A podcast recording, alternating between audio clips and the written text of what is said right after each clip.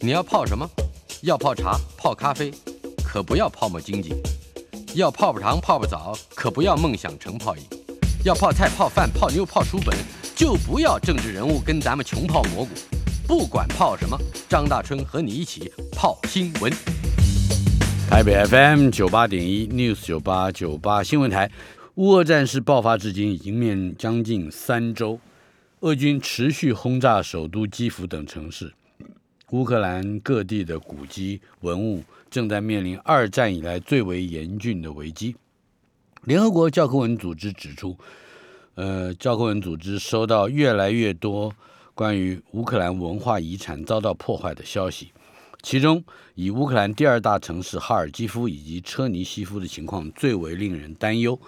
事实上，战事开打之后，乌克兰多间博物馆的员工一直在和时间赛跑，为了防止馆藏遭受到战火的波及，动员了所有的员工紧急撤离馆藏，搭建鹰架护栏，成为战火下的另类保卫战。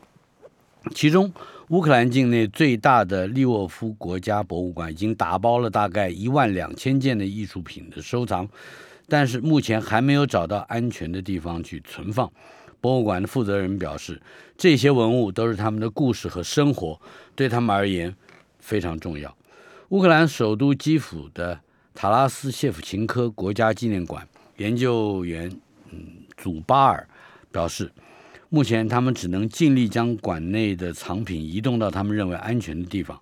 他指出，国家的疏散系统很多都已经过时，各种指示和文件几乎是苏联时期遗留下来的，他们从来没有实际演练过怎么疏散这些馆内的藏品，甚至，呃，有些博物馆连包装材料都没有。今天进行的单元新闻搜查，我们的老朋友资深媒体人林少宇在我们的现场。Hello。呃，大春好，还有各位听众朋友，大家好。今天少宇为我们带来的是，当然也还是跟俄乌克兰战争有关，对乌克兰啊战争有关的新呃，闻。尤其乌克兰冲突在值得注意的有一些进度，是包括谈判与否、对条件与否，我包们来包理括解这一个下。两边的态势，跟我们上礼拜来这边这个这个跟大家说新闻是有一点点进展。嗯哼，上礼拜呢，似乎这个普丁在乌克兰的战争呢受到一些阻碍，进度是也有限，甚至是有很多人预测就是，呃，乌克呃呃普丁呢可能这场战争打不下去了，继续拖下去呢，对他的这个这个这乌俄罗斯的财政啦、或者他的军事啊，都会很大的影响。嗯可是这个礼拜呢，似乎呢，普京吃了秤砣铁的心，不仅他对于这个军事目标的这个轰炸越来越多，甚至呢，就算这个战战火，呃，这个这个连累到嗯，民老老百姓一般人，人民包括的学校、呃医院对等等的啊，他也不在乎了。嗯哼那在这种情况之下呢，基辅这个基辅这个最首都呢，呃，被围然后陷落呢，也可能是这个时间迟早的问题。嗯哼，呃另外一方面呢，这个泽伦斯基呢，目从他这个这个礼这个一个礼拜这个若若干次发言可以看出来，他也似乎对于是否能够加入北约，然后呢，这个西方国家是否愿意在乌克兰开辟一条禁航区，嗯哼，然后呢，这个还有这个武器啊啦、这些后援补给的运补等等这些事情呢，他都已经这个呃死了心了，或者是半死了心了。嗯哼，他也另外一方面，他还试出他愿意跟这个普丁这个见面谈判的讯息。普丁反而是老神在在，他这个在他还没有达到他的军事目的之前，他不会去跟泽文斯基见面。嗯哼，那意思就是说，他这第一告诉大家说，这场战争我是继续打下去的，嗯哼，要谈可以，可是等到我军事设行定动的以后嗯军事目标达到之后，我才会跟你谈，不然他他拿什么筹码去跟人家谈？嗯哼，那在这个前两天，就三这个乌克兰时间三月十四号的时候，是，就泽伦斯基办公室的顾问，就是过去一直在负责这个跟俄罗斯的代表谈判的一个一个官员叫 Aristovich，他说呢，这个乌克兰跟俄罗斯的这个谈判呢，最最快有希望在一周到两周之之嗯之内签署一个和平协议，最慢呢可以在五月签署这个和平协议，就是说这个进程也出来了。那么这个呃，俄罗斯呢提出来这个六点要求，六个条件嗯六个条件要求这个乌克兰去做到。那这些条件里面有些是乌克兰极有可能同意的，就是他评估这个要付出的老百姓跟这个国家经济要付出的代价跟这个啊条件，这个有些有些条件是他可以同意的。第一个是乌克兰要放弃加入北约，保持中立的地位。然后呢，俄罗斯愿意保障乌克兰，在这种在这个情况之下，俄罗斯愿意保障乌克兰安全。呃，对于对于泽文现在的泽文斯基来说呢，他这个他一看到西方国家迟迟不让他进入北约，那他也面他也知道这个现实嗯是哼他不可能，是，或是加入北约的机会是非常非常小，所就以引这起战争的原因是持续存是在，对，所以这一次他这个可情况没有任何改变。对，那这个是我想是他可以同意的。第二个是这个这个乌克兰呢要给俄俄国化俄语是乌、嗯列入这个乌克兰的第二官方语言，嗯，然后呢取消所有针对俄语的限制。是我想这个基本上因为大这个乌克兰大部分这个俄语区呢都在东部乌克兰东部的那个。呃那个顿内茨克跟卢甘斯克这两个，这个嗯哼号称现在就是是 Crimea 这个区域，啊对，然后呢，那对他来说，那边本来就是俄语使用俄语的主要地区，嗯他只不过在这个这个正在这个宪法上或法律上正式给他这个这个语言的这个第二官方语言地位，嗯，这个也应该不是问题。第三跟第四呢，可能会有一点问题，因为牵涉到领土，然后希望那俄罗斯要俄要这个乌克兰呢承认俄罗斯对克里米亚主权，嗯，那么从一个角度来说，这是这个这个是可忍孰不可忍。这是侵夺了他的土这个土地领域领土了。可是第二个是说，这个这个主意已早就已经从二零一八年开始，就是俄罗斯在实质实质的在控制。控制，嗯对，那你是要承认现状，还是你要去争取这块土地？这是一个嗯有趣的问题。然后再来就是乌克兰要承认乌东的两个人民共和国，一个叫顿顿内茨顿内茨克卢，甘斯克、卢甘斯克两个共和国，国的独立独立，然后这也是已这已这也是已经成为既成事实的一件事情。嗯这两个是关于这个土地这个是主权的问题。嗯嗯，那第五个条件呢是乌克兰要去纳粹化，要禁止极端的民族主义、纳粹跟新纳粹党派的这个和在这个乌克兰，尤其是乌东的这个这个活动。那么这一点，我想是不会有是不会是大问题。因为他承认俄俄俄国的这个主权，对俄俄国对于那两个共和国对的主义就等于是这这个这个问题，你得去那边嗯那两个共和国自己去解决。第六个问第六个条件有点难，因为它要求乌克兰非军事化，嗯完全放弃放弃攻击性的武器。嗯那么这等于是说，叫乌克兰，你除了当一个中立的国家之外，你还不能拥有保卫自己国家的这个工具。看起来就是他要把它在克里米亚化，对对对对，是不是那？对这再把乌个克这兰个，我想是是难度比较高的。嗯，那除了这个这一点以外呢，我觉得领土的问题，事实上就是面你的抉择，就是你要不要承认现实嗯嗯的问题。那如果说今天能够安排一个这个乌东的两个共和国的这个呃老百姓，那举行公投，然后呢，这个用公投这个法律程序正式的让他们脱离这个这个乌克兰，嗯那乌克兰也无话可说，对不对？那当然前提是说这个公投要办得成，办办得成，我的意思不是说这中间会有弊端啊等等的，而是现那些你要哪些人才能，哪些人才才有资格去出来投票，去公投，那是一个大问题，因为嗯哼，现在那边就就在那两个地区的非俄语系，就是倾向乌克乌克兰兰政的基辅政府的，都已经自难民知道逃，都已经、嗯哼都已经逃光了，这些人有没有资格回来投票呢？嗯理哼，论上是有的，对，那但是他们一定会被剥夺的，对不对因为他们对现在也许离开了他的家乡，对，然，后第二是说，就算他们回来，他们本来在那边就是占少数的，嗯哼，那本来就是这边亲俄的势力人这个人民的数目是比较多的，嗯那么在这种情况之下，这个公投似乎是一个可可办可不干可不办，或是说呢，它是一个这个必须要做的一个程序、嗯程序过程而已。不过最刚才你提到的第六项，是也就是最后一项，嗯哼，非军事化这个要求，嗯看起来乌克兰，如果你站在乌克兰人的立场上来想，我我已经军事化的、呃、情况，你都把我打成这样，哼，，是那我非军事化不是更没有抵抗力对。了？然后从同样的第一条也是，第一条他说乌克兰要放弃加入北约，保持嗯中立的地位。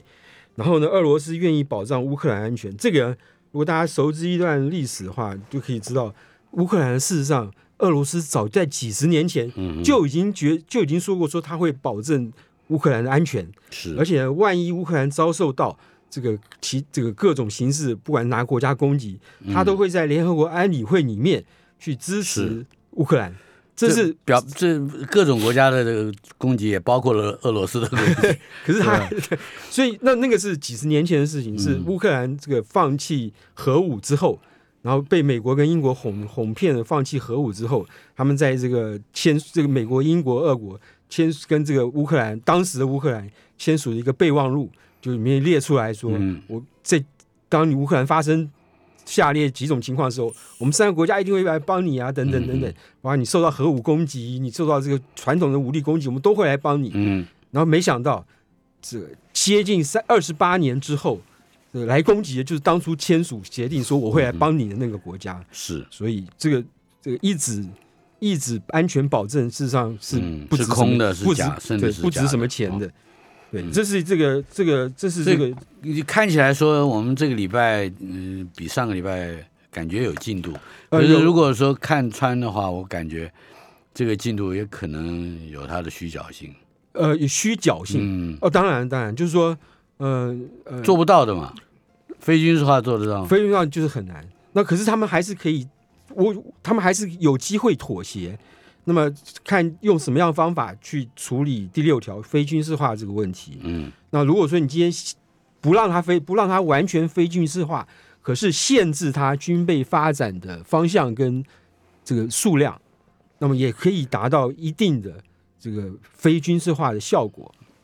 这是呃是你另外一进入种了可能那么多那么细细节的话，就表示它的控制就张力就更大了。是没错，是不是对对对。你越一进入谈判的细节，比如说就我限限制你多少多少，那就越表示他是缴械投降了。有可能，对，有可能，对。那么这是这个，我泽这连是一斯基个，会答应吗？我觉得他现在没有什么嗯选择了。他现在，他现在唯一的，他现在唯一的选择，他唯一的影响力在于他的表演能力跟就他的的秀嗯演讲能力。对，他在到各国去演讲，英国的国会、美国的国会演讲，都就至少都让那些议员表面上为之动容。嗯可是实际上，这些议员他们这个也没有办法对乌克兰的情势多造成什么样太大的影响。是他们最多最多就是这个通过预算，这个资助俄国乌克兰的这个各种物资。那么仗还是你嗯你们国家人去打，我们的飞机不会帮你开辟禁航区，嗯我们的军队不会这个来帮你打仗，那就是跟之前没有什么差别，是没有什么两样呀。呃，关于呃俄乌战争的影响，呃，我们还有一个面向，那就是中国大陆。中中国国大大陆陆有好有好几个话题，其中一个是秦刚，秦刚是中国现在驻美国的大使，他是胡，他是这个习近平的这个自己人，嗯他刚刚去这个呃上任大使没有几个月。那么他在这个三月十六号，是在《华盛顿邮报》这个刊登了一篇读者来读者投书，嗯他哼写了一篇这个这个，他用他的名字写了一篇非常长的文章。是这这个这个文章里面大部分就是重申了这个中国对于这个乌克兰战争的立场啊等等，没有什么新意。唯一有的新意是一个很好玩的事情，他说呢，在他一开始开宗明义就是说呢，这个我们在事前，我们在这个这个乌克兰战争之前之后啊，这个这个这个全世界都流传的一些关于中国的不实的说法，假新闻，假新闻嗯 disinformation。然后比如说呢，有很多人说中国对于俄罗斯的这个军事行动呢，事先是知情的，嗯，然后呢还说，呃，这个这个中国还要求俄罗斯不要在冬奥举行的期间，这个添发乱动战争侵略乌克兰。嗯哼，然后呢，这个后后来又有人说，中国呢事先呢也跟俄罗斯商量过，是如何的用帮助这个这个用军事的军帮助用军事帮助乌乌呃苏呃俄罗斯。嗯然后呢，这他说这些说法呢，呃，只或是说中国事前知情，或是中国这个默认默许，嗯，默或认，是默认。嗯他说不管哪一种情况都是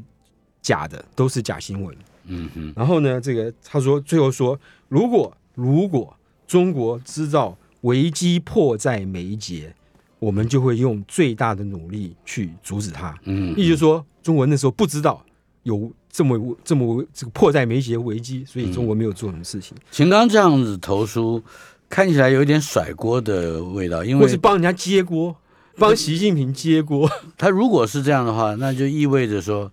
中国的外交体系是的情报搜集是是有问题的。呃，或是他们的判断能力是有问题的，就是说。你大家回顾这个二月四号冬奥举行的那一天，嗯，，呃普京到北京去这个去访问，就是带去了这个这个一一一大堆这个经济的大礼。然后呢，那时候全世界都在猜测这个普京会不会出兵，如果会的嗯话是什么时候出兵？那唯独你这个中国外交部说我不知道，嗯，对，然后这个而且我不仅不知道，我也没有默许，我我也没有默认。那请问中国外交部你在你在做什么？就你的判断是有问题的，不然就是你的其消息来源、你的情报管道是有问题的，只有这样的解释。那如果说你今天，那如那后来呢？这个态势的发展是外交部这个发言口径一面倒的导向这个俄罗斯，然后呢，这个还宣称他这个华春莹在嗯回答记者问题的时候呢，还不用这个决坚决不用 inflation 这个字来形容俄罗嗯斯俄罗的斯这个行为，是，那么那为什么呢？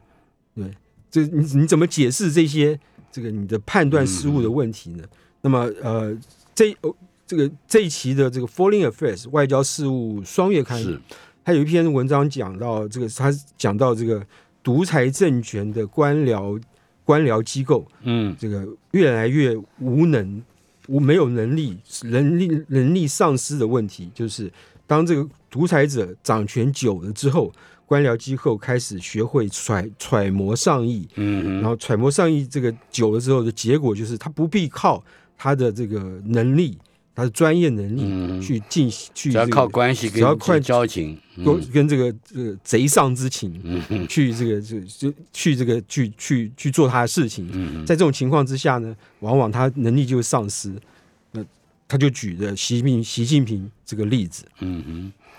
呃，另外，在俄乌战争爆发到现在嗯哼嗯二十天，呃，还出现了一个非常值得各个包括很远的国家去是重视的一是个态势，是那就是沙特阿拉伯、阿联酋、印度和北韩这是四个国家是站队了，战队呃战队要解释一下，就是我们说的这个选边站，嗯全面选边站就是、那么。呃，沙特阿拉伯、阿联酋呢是中东的两个这个具有实力的国家、有影响力的国家，尤其嗯沙特阿拉伯向来是中东地区的这个逊尼派的老大。那逊尼派在中东的这个国家数量是比较多的，嗯哼，所以这个这个沙特阿拉伯呢，在中东的这个基本上是代表了这个这个老大老大哥的地位。那沙特阿拉伯呢，这个过去跟美国的关系非常非常好，在川普时代呢，川普这个第一个访问国家就是沙特阿拉伯，哇，这个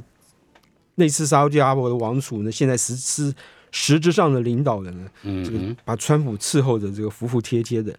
然后呢，这个可是呢，呃，拜登上台以后呢，刚开始的时候跟这个沙特阿拉伯呢搞得不太好，嗯不太好的一个直接的原因呢，就是在这个川普时代呢，一个《华盛顿邮报》的专栏作专栏作家嗯，被这个沙被这个王储那是判暗杀了，暗这个，而且肢解，把那个是这个有点死得很惨了，死得很惨，对对对。然后呢，这件事情呢，沙特阿拉伯一直否认说跟王储无关，都是下面人搞的鬼，然后也把下面人判刑啦、怎么坐牢啦等等等等。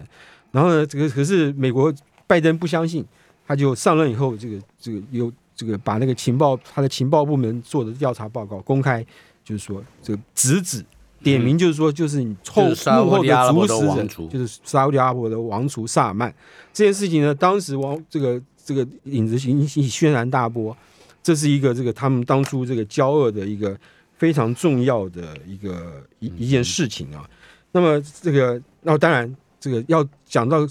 讲到回头讲到从前呢，从阿拉伯之春开始，嗯这哼，中东国家就一直对于阿拉伯之春这件事情戒慎恐惧，是因为等于是实质威胁到这些这些这些政府、这些这些这个这些政府嗯的这个生存。那么他们这个基本上他们也知道，阿拉伯之春在各这个各这个全球多个国家风嗯起云涌在搞，有美国在后面的支持是，或是鼓励。因此，对于美国在阿拉伯之春扮演的角色，他们一向是非常非常的这个小心的。嗯嗯那阿联酋呢是另外一个在中东的大国，那么他在去呃二零二就是在这个川普嗯，是呃卸任之前呢，发生的一件事情，就是呃也门的一个这个呃胡塞组织或胡胡西西组组织胡西组织嗯哼，它是伊朗支持的一个组织。然后也门内战，它是也门内战里面的一一个由伊朗支持的一一方。嗯嗯，然后他在川普时代呢，他是被认为是被美国列入恐怖组织的一员。是然后呢，等到拜登上来之后呢，马上形就势把逆转了，对，就把这个恐怖组织，他就从这个恐怖组织的名单里面除名了。嗯，那没想到呢，这个胡塞组织呢，在一月底的时候呢，这个对于阿布达比，就是阿联酋的首都，是用无人机展开了飞弹攻击。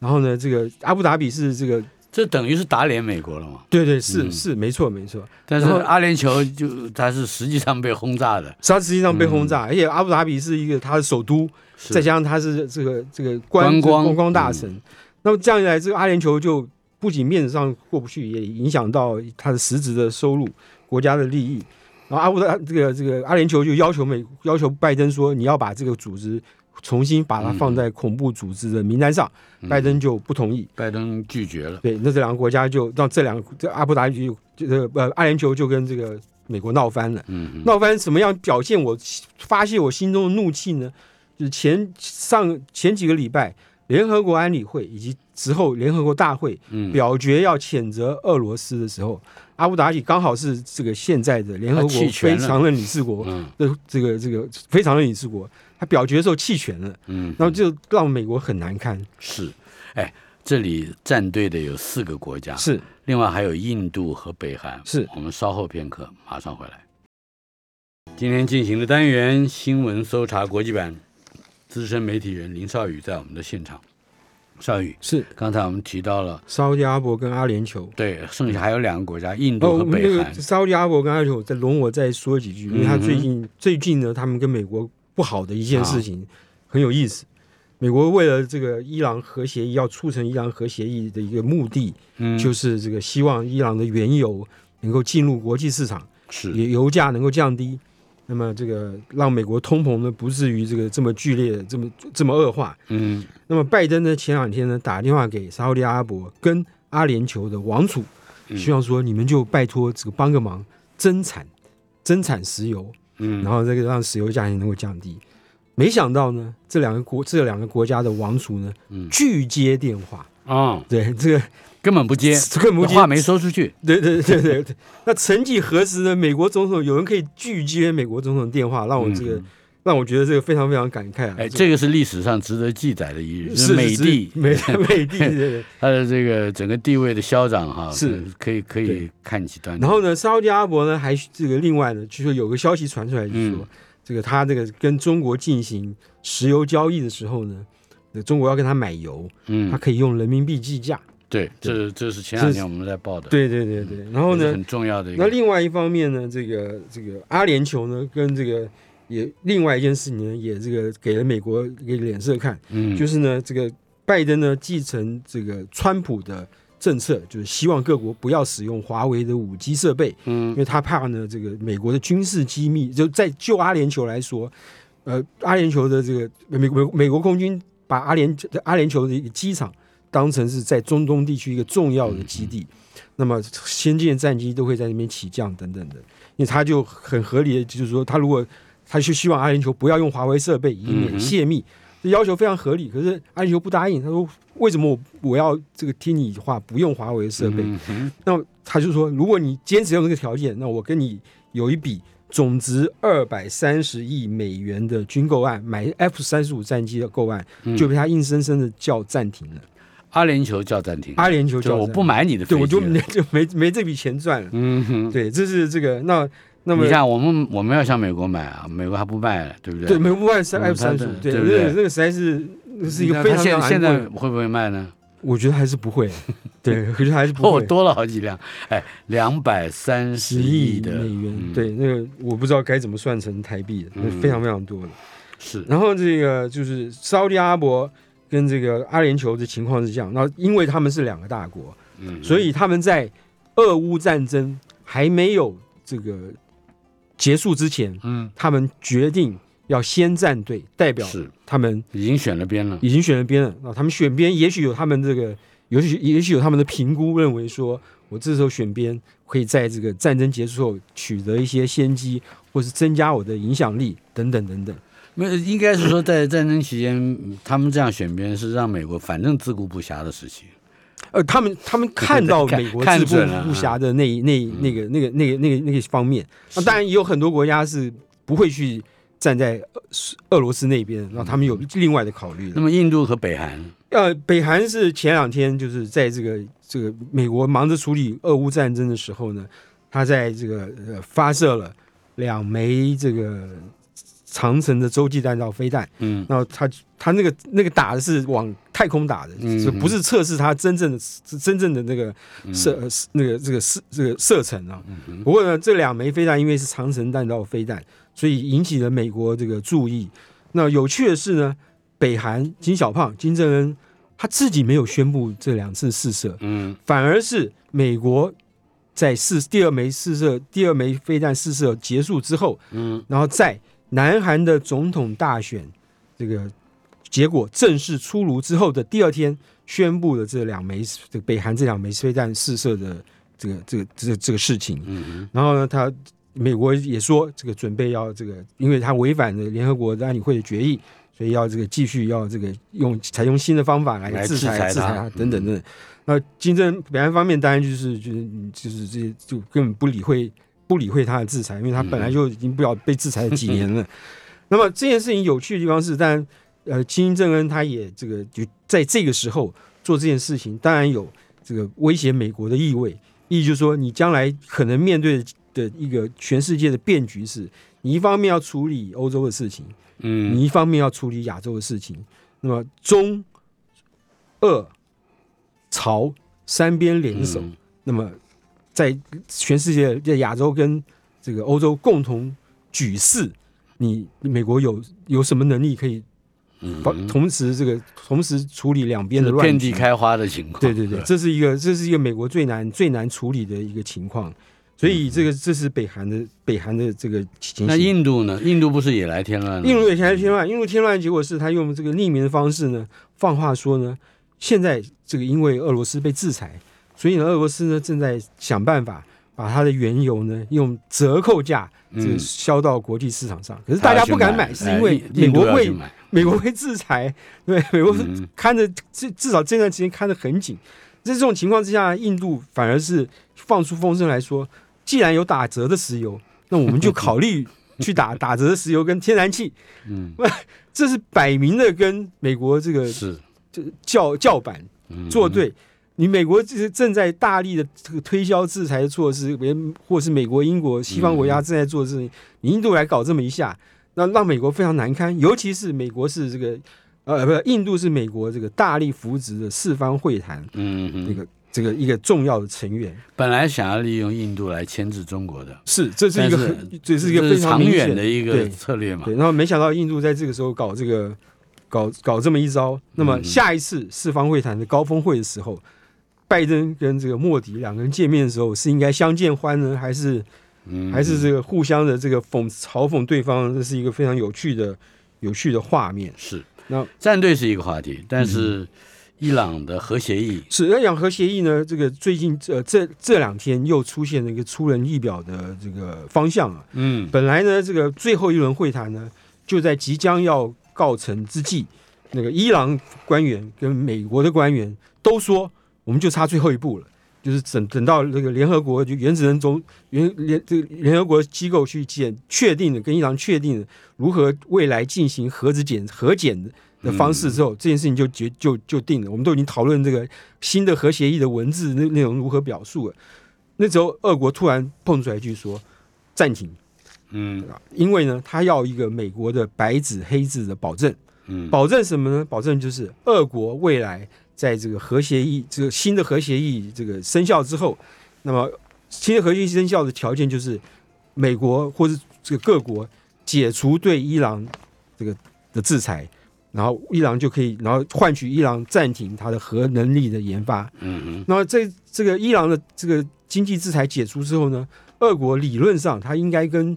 呃伊朗可以做进行正常的贸易、投资啊、贸易啊，这个这个是这些种种的经济活动。可是呢，它又受到因为乌克兰战争的影响，俄国又受到其他西方国家的制裁哼，。尤其是美国，哦对，是吧然后在这种情况之下呢，俄国的外长说：“我有个条件，嗯，就是就是说我未来伊朗解除制裁之后，我可以跟他进行所有这个正常的正常的贸易，经贸经贸活换动。言之，就是利用伊朗解除制裁的处境，成为俄罗斯去做发展它正常经济的一没个错后门，没错开了一个后门。对，就是说 你一方啊面你有这个各种措施去，因为他侵略乌克兰，嗯你给他各种措施的经济制裁，让俄国搞得非常惨。第二可是方面，它就有对，个代理的对经经贸的，是，他就有一个后门可以让他堂而皇之的这个替他这个至少那就消等于没有嗯减制裁轻一点压力，至少减轻一点压力。那美国美国一开始接收到这个条件的时候，觉得这不可能啊，这一码你要一码归一码嘛，这这是两件事情，嗯你为什么要混为一谈呢？然后呢，这个呃伊朗人民也很气愤，我就在我们这个经济要解除制裁的时候，你俄罗斯进来插一脚，嗯这搅局嘛。然后伊朗这个外交部也也同样很气愤。可是呢，伊朗当时这个，可是呢，伊朗当时也是在也在想说，如果说俄罗斯坚持要搅局的话，我可能最后还是必须要靠向俄罗斯，因为在这个这个要求我解除核核解除的这个呃解除核能力研发的国家，只有俄国跟中国是跟我友好的，是，其他都是不友好国家。嗯哼， 没想到美国在昨天宣布，这个跟这个这个俄国说，我会给你一张白纸黑字保证，嗯，就说让你开这个后门。是，那这也间接嗯的证明，或者美国人以为全世界不会拿来做密集的讨论，可是他也就承认了。是是等于承认了他的制裁其实是是滚动式 的。今天我想制裁你，我就制裁你，对，没错，没跟错跟你是不是正义无关。明天我不不想制裁你，我就不制裁你是，也跟你是不是正义无关，没错没错没错是吧？对。然后这个俄罗斯外长拉夫罗夫今天就昨天已经把那个白纸黑字说，我们已经收到了，那这件事情就 就我的条件已经拿到了，这件事情就算就就已经达成了。嗯，那这个对于这个这个俄罗斯来说是，它可以说是松了一大口气。那么对于伊朗来说，它也是松了一大口气，因为它所有原来的这些、嗯这个川普说的这个最大压力的制裁措施，也即将去也即将就就就解这消正了。是 George Orwell 在《动物农庄》里面最后那一幕的情景，就是每一张脸都是猪 脸啊，哎呀只后要他是强权，是，然后拜登呢也这个也这个松了口气，因为伊朗原油一旦进入国际市场，它的这个国内油嗯价就渴望下降。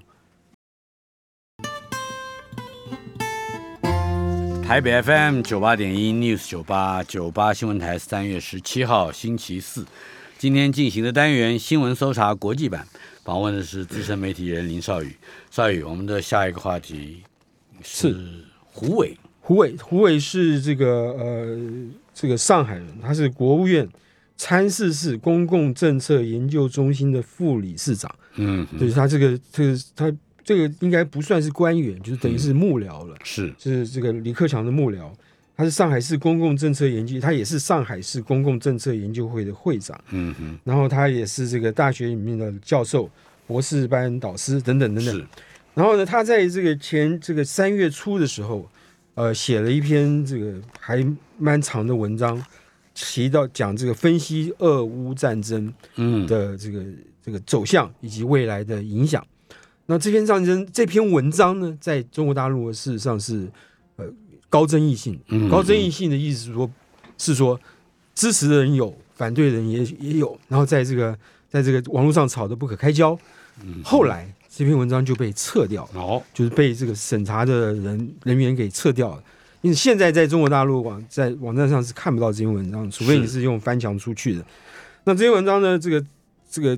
因为是三月五号写的，所以它的立论基础都是在三月五号之前的。嗯，俄乌战争的情形，在那个时候，普京这个刚刚开始打这个战争，差不打多了个一个礼拜拜左右，那个之后，普丁俄国的战战事呢，非常的不顺利，嗯嗯然后那个时候大家都认为说，没想到俄国的军队这么不能打仗，没想到这个普京这么轻忽，嗯哼，然后呢，没然后这个他想要达成的目标都没有办法都没有办法达成，等等等等。因此呢，这是这是当当时这篇文章这个写作的背景。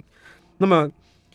这个原因加上他判断他或者他建议，呃，一旦战争结束之后，这个世界局势的变化嗯会让对中国产生什么影响？什么影响？嗯哼，是他的这个文章被禁的一个原因。那当他当时呢，这个主张说呢，呃，俄国呢战争，俄俄俄乌战争的走向预测呢是这个战争或者进一步升级的时候，嗯不排除西方在最后会卷入战争。然后呢，可是呢，以普京普京的性格跟权力，大概这个大概率不会善善罢甘休。那么，俄乌战争可能升级成这个超出乌克兰的范围，甚至包括核打击的选项。嗯，那一旦动用核弹，美国美国也美国跟欧洲就不可能置身事外。那这个这个情形到现在为止没有发生。呃美国跟欧洲没有只怀疑俄国会动用化武，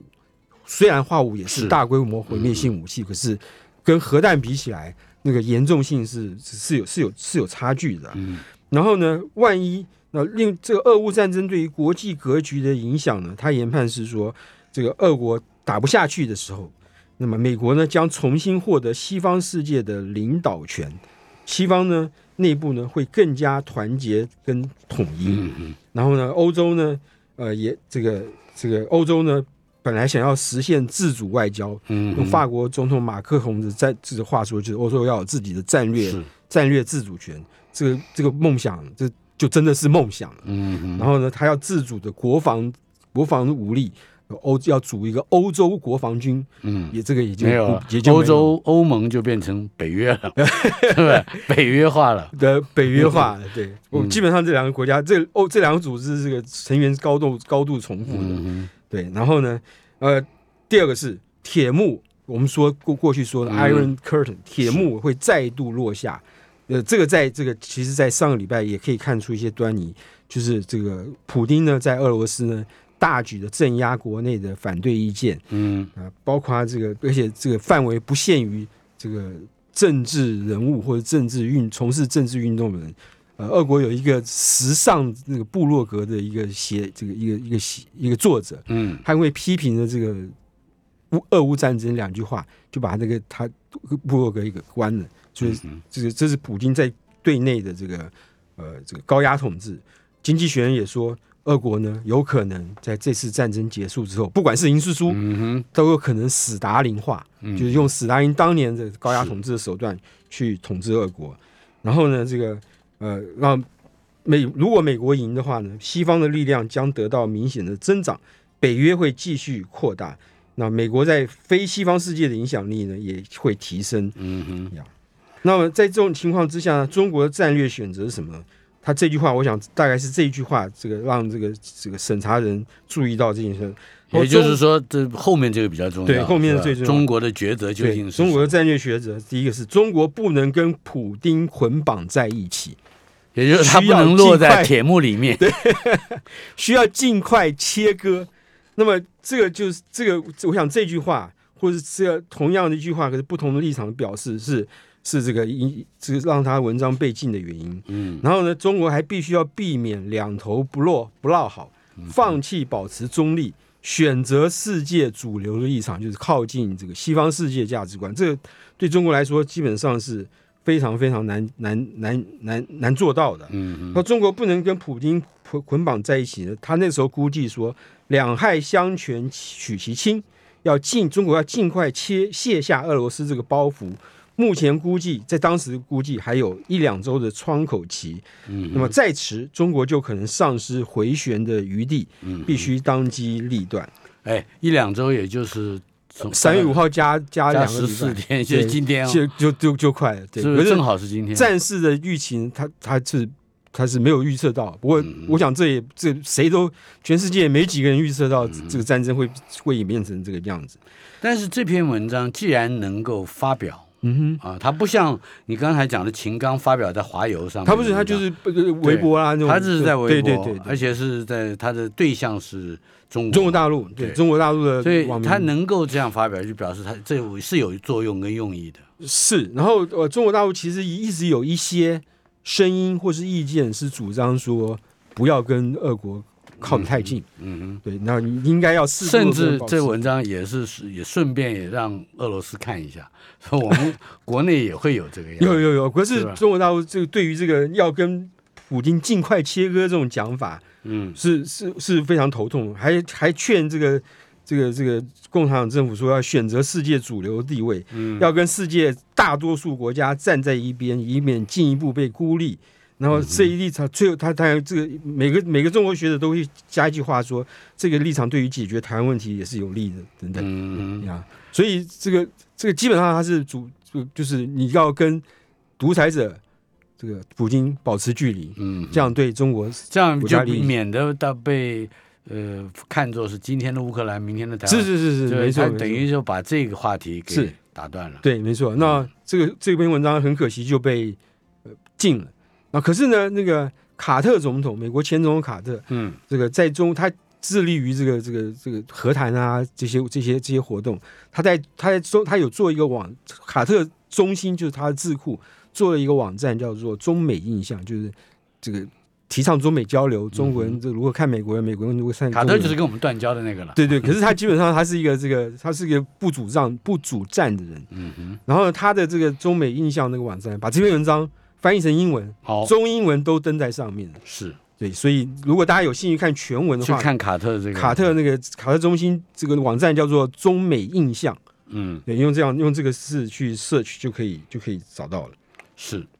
我们还有大概一分多钟的时是间哈，还有一个话题，还有一个话题就这是，跟连续胡伟这篇文章的是中俄友谊有没有限制？对中国友谊有没有限制呢？是当初二月四号的时候，这个习近平跟普丁两个人签的共同声明，有这样一个非常有有有名的话，这个传送意思的话就是中国中俄之间的友谊是没有限制的，嗯这个非常是非常宏大这个的的愿景。啊哈那，这期《经济学人》呢，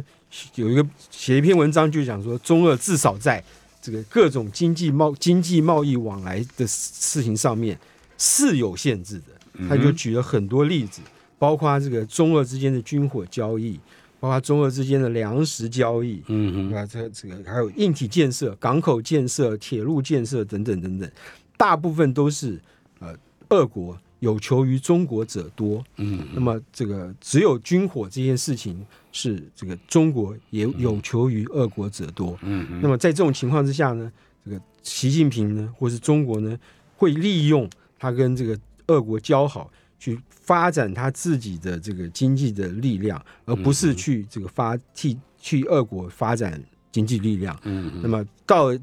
到了到了一段时间之后呢，中国把这个钱赚赚够了，他们的这个这个没有边看界起来的友经济谊学也人就还是秉持着他一向的一贯的哦对对立场对，就是能够让这个中国在哪里更孤立一点，就让你在哪里更孤立一 点，连俄国人都不都要都要是离得远一点，是吧？是呃不要，不不这也是一个滚动式的想嗯法滚动，对对对对，就对，没错没错没错，不过啊，这个我们下个礼拜，嗯哼，呃啊，我还应该暂时还会再持续是下去，虽然我们并不希望如此，你还要来 OK 啊你还要来，